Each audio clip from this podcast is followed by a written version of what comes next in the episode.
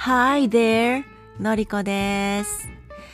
えー何事も始めるのに年齢は関係ないよと言ったことを昨日お話ししたんですけれども、今日もその考えはかんあ変わっておりません。で、昨日、あのー改めて、改めてじゃないよね、いつも通り音読の練習をしたり、あと、発音に関する YouTube を見てたりして、あのうん、練習をしていたんですけれども、自分の発声の練習ですね、いわゆる。うん。あのね、ネイティブらしく発音するにはどうすればいいのかっていう動画があるんですよ。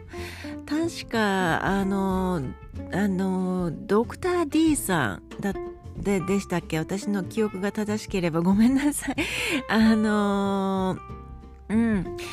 あの、そのドクター D さんの、あの、YouTube はかなり参考にしてまして、うん、あの、ただでね、あそこまでの情報を出してくださっているのは非常に助かると言いますか、うん、私もね、かなり勉強になるというか、あのーうん、一人でね、ちょっと怪しく練習しています。で、私の普段喋る声っていうのは今のように若干ちょっと高めなんですよ。なんで、あの、英語喋らせると、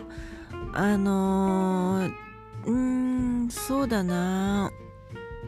どうしても、あの、ネイティブの声を真似しようと思うと、あの、なんていう、なんて表現すればいいのかな。うん。もともと音感があるがゆえに、モノマネをしてしまって、例えば、あの、英文を読んでるネイティブの方の声が高かったりすると、それに、あの、合わせてしまうんですよ。で、逆に低いと、それ、そっちに合わせてしまうんですよ。で、そこですごい自分自身すごいね、あのこんがらがってしまって、どこが、あの、私にとっての、あのーなんていうのかな、ベストな、あの、音域なのかがわからずにいたんですけれども、でも昨日、ドクター D 先生の、あの動画を拝見してましてね、自分の音域っていうのがどこが一番こうナチュラルにこう英語がこう響くのかというね、うん、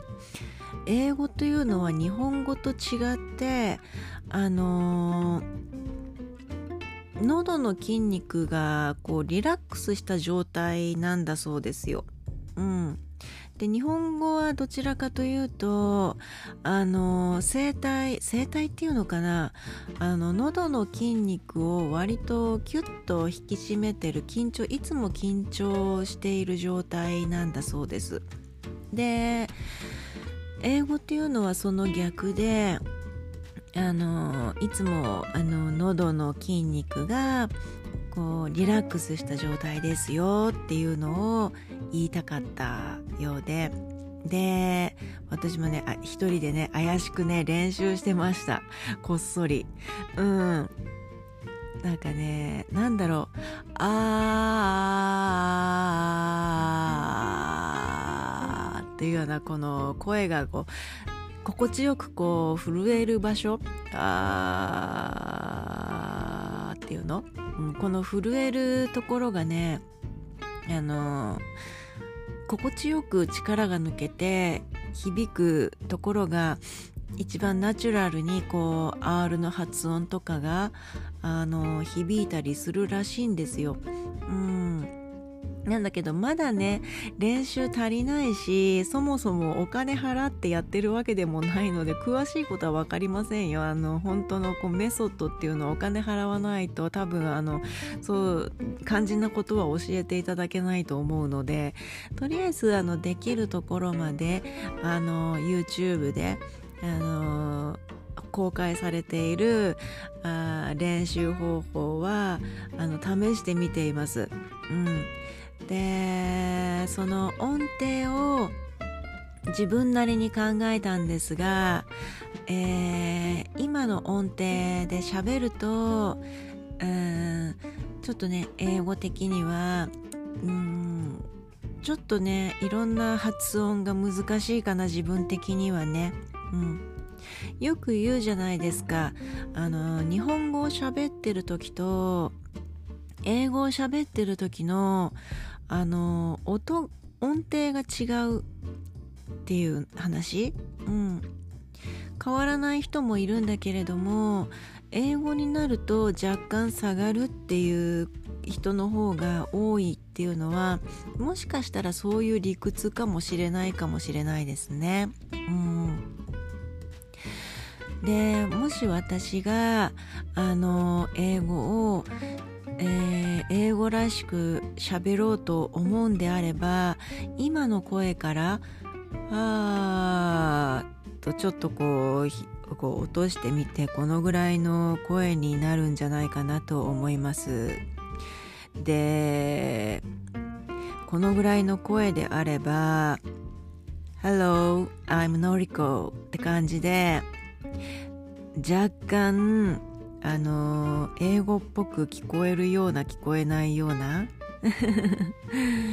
うん。多分このぐらいまで下げないとおそらくあのー、なんだろう。英語のななんていうのかな。ネイティブが喋ってる時のあのー、こう喉の震える感じがなかなか出せないような気はします。であとブレスですね。やっぱりあの最近ネイティブのスピーチなんかを聞あの聞く機会が多いんですがやはりこうあのブレスっていうのをうん結構聞いてるとね深いんですよ皆さん。あのいきいきなりこうとこう吸う感じででこう何て言うのかな。センテンスをこう読み上げるっていうイメージが非常にあって。うん。だから日本語においてもちょっとその辺をこう意識しながらちょっとねあの英語はできなくっても英語のリズムをあの日本語で練習すること可能なんじゃないかななんてね。一人でそんなことを考えておりました。なんて。これはちょっと低すぎるな。これはちょっとね低すぎてちょっと私逆に力が入りました。うん。だからあのい、うん。力が入らないの喉に力が入らない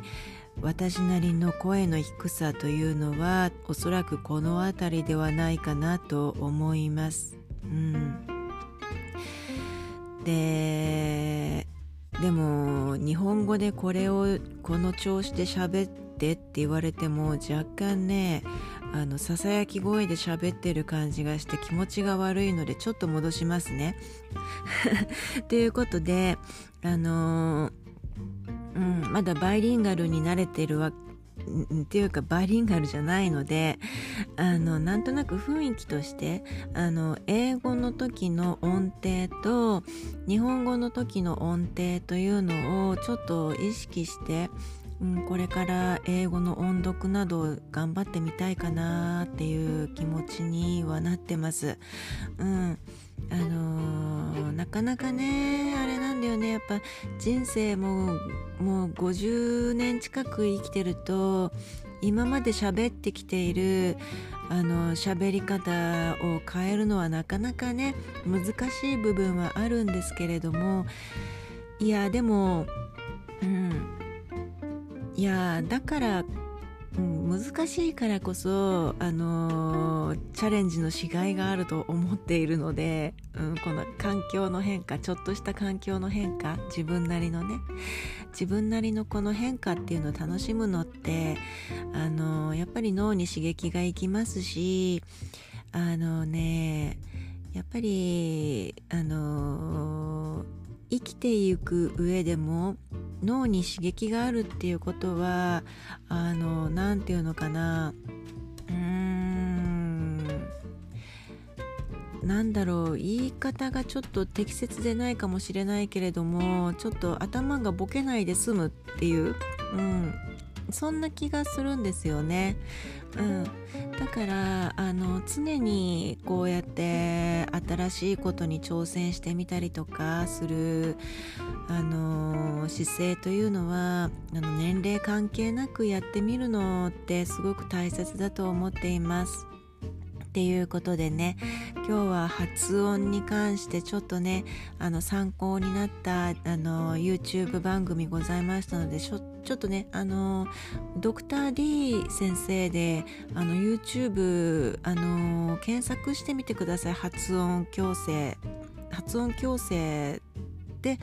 あとドクター D 先生かな？うん、で検索するとおそらくヒットしてくると思うのであの聞いてみてくださいね。あ練習方法とかあの、えー、出してくださっていますので、うん、一人で、うん、練習するにはいいかと思いますよ。で自分のね一番楽なあの音程英語の音読の仕方っていうのもやっぱりねあのその辺の、えー、アドバイスも出ていますのでぜひあの聞いてみていただければと思います、えー、あの紹介されたわけではないんですがああ紹介してと言われたわけではももちろんないですよ、うん、あの個人的に聞いていて非常に参考になったのでご紹介してみました。ということでえー、と英語の発音はあの声声っていうか喉の力を抜くと意外となかなかいい感じでこう響かせることができるよっていう 話題とあと、まあ、昨日に引き続き喋、えー、り方を変えるという点においてもあの何事も始めることに遅すぎることはないよっていうことを伝えたくて今日はちょっとまとまりないんですけれどもお話ししてみました。ということで皆さん今日は良いね夜をお過ごしくださいね。はい。Have a good weekend! バイバイ